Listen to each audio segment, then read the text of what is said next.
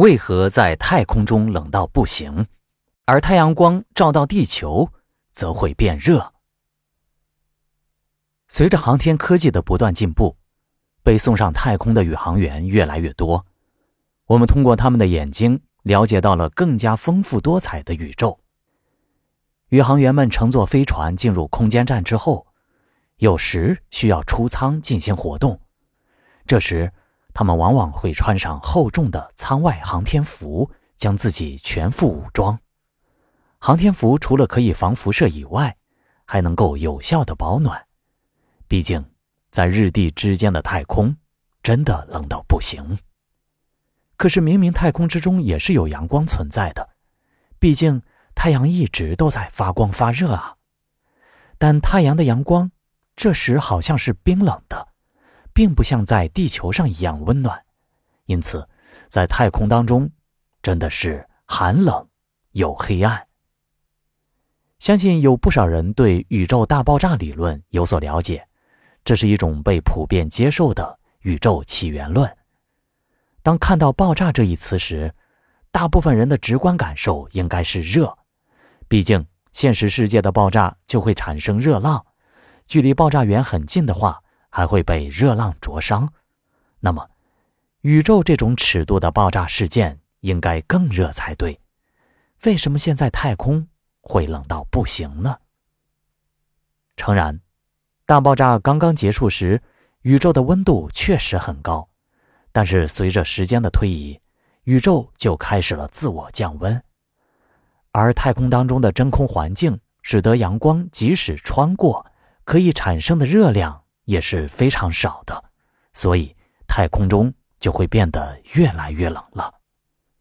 光记录下了宇宙创生时期的所有事件，从大爆炸中逃脱出来的电磁辐射在宇宙中扩散，进入探测器的眼睛。大爆炸时的电磁辐射到现在已经只残留了三 K，相当于零下二百七十摄氏度左右的热辐射。太空当中的环境是真空的。这件事情大部分人都知道，但是实际上这一说法并不完全准确。太空当中还是有很多粒子的，因此它可不算是绝对真空。不过，与地球上的环境相比，太空中粒子的密度确实是非常低。根据计算，其密度大约为每立方米六个质子。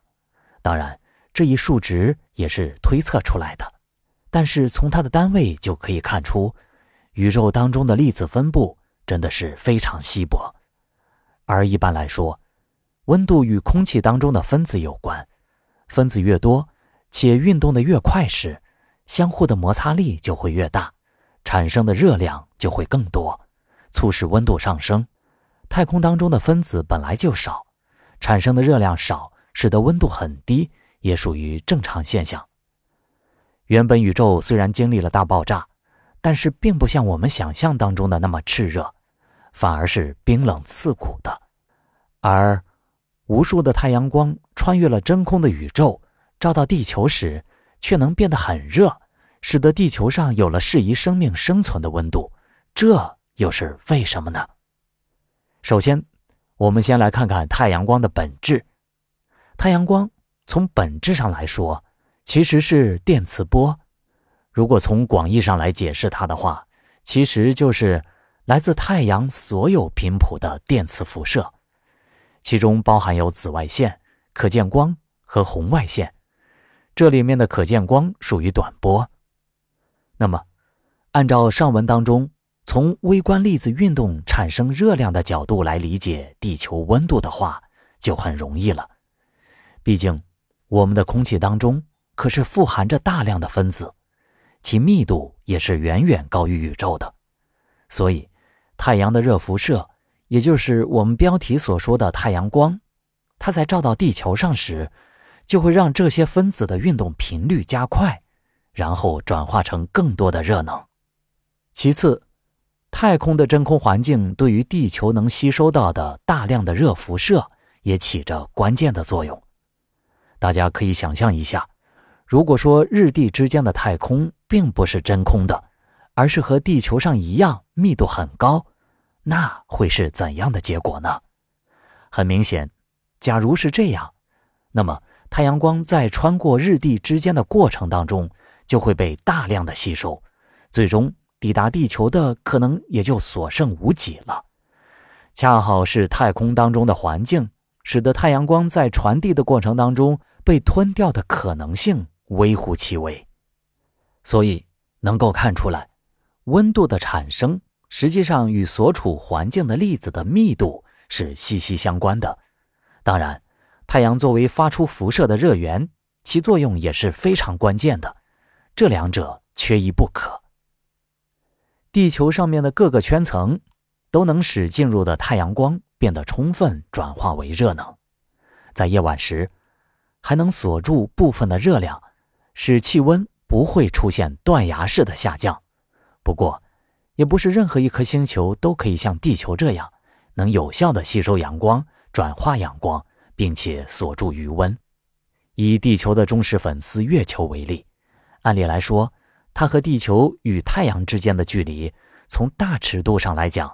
是相差无几的，可是登陆月球的宇航员表示，月球的表面温度在零下一百八十度到一百六十度之间，不仅有着巨大的温差，也基本不会在我们认知当中的正常的温度区间停留。因此，人类如果在未来想要前往月球上建立基地，并且长期生活，就必须要思考我们怎么克服这种忽冷忽热，并且。其温度远超我们人体所能承受的范围。大气层的保温作用，在人类寻找宜居星球的这些年中，总会特别的关注温度和水源。毕竟，在地球上，生命的诞生就与这两者息息相关。当然，大气层也备受关注。我们甚至还因为大气层对个别的行星产生了误解。没错，这个被误解的行星。正是地球的姐妹星金星。作为距离我们最近的一颗行星，金星在上个世纪六十年代以前一直都是人类心目当中的白月光。简单来说，科学家们当时对金星给予了厚望，毕竟它被一层厚厚的大气层包裹着。而按照人类对于地球大气层的理解来看，这样的大气必有保温作用。这种理解确实没错，大气层能够有效地锁住温度，使得地球不会像其他的星球那样忽冷忽热。